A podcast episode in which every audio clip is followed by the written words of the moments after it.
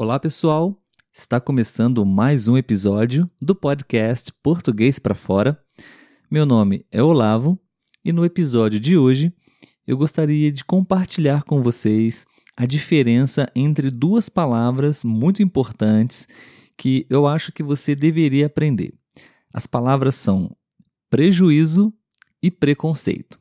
Você sabe a diferença? Bom, antes de falar sobre essa diferença, eu gostaria de convidar você para poder conhecer as nossas redes sociais, o nosso Instagram, Português para Fora, e o nosso canal no YouTube também.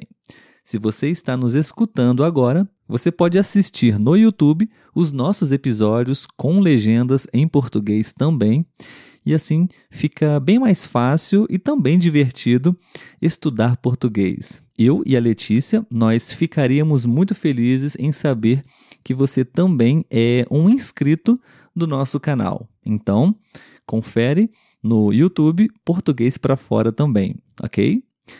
Bom, essas palavras prejuízo e preconceito Normalmente, os meus alunos estrangeiros, no site iTalk, onde eu sou tutor, eles se confundem um pouco sobre como usar essas duas palavras. Por isso, eu resolvi compartilhar com vocês aqui um pouquinho sobre a diferença entre elas, ok?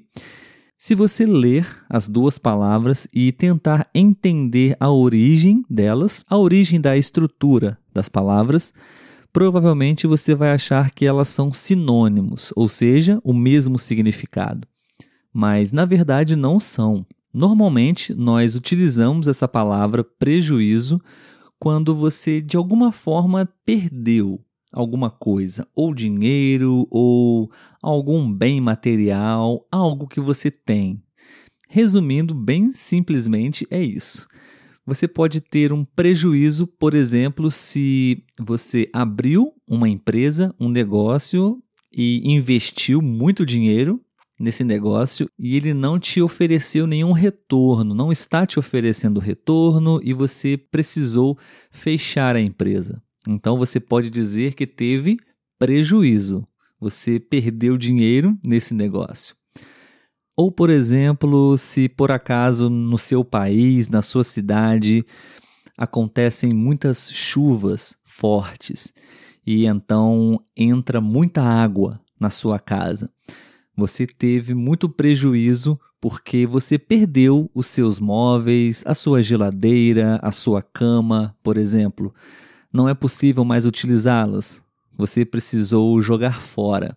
Então você teve prejuízo por causa da chuva. Muitos estrangeiros se confundem com essa palavra prejuízo quando querem se referir a preconceito, que é um pouco diferente, não?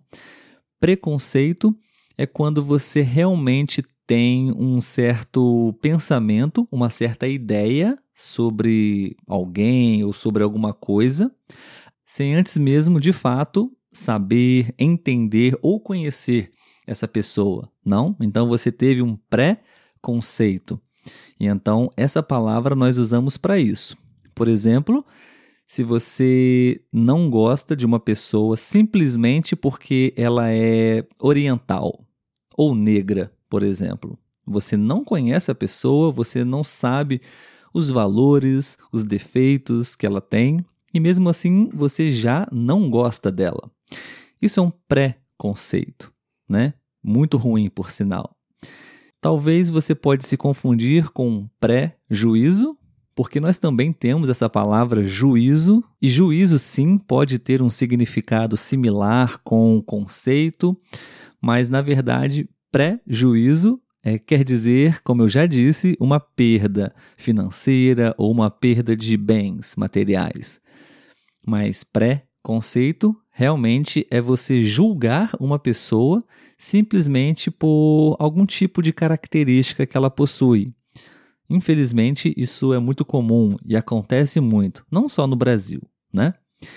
Bom, espero que tenha ficado claro para você a diferença entre prejuízo e preconceito.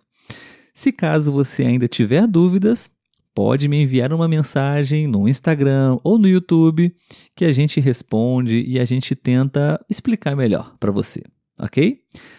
Muito obrigado por terem escutado esse episódio até aqui e a gente se vê no próximo. Um grande abraço, tchau, tchau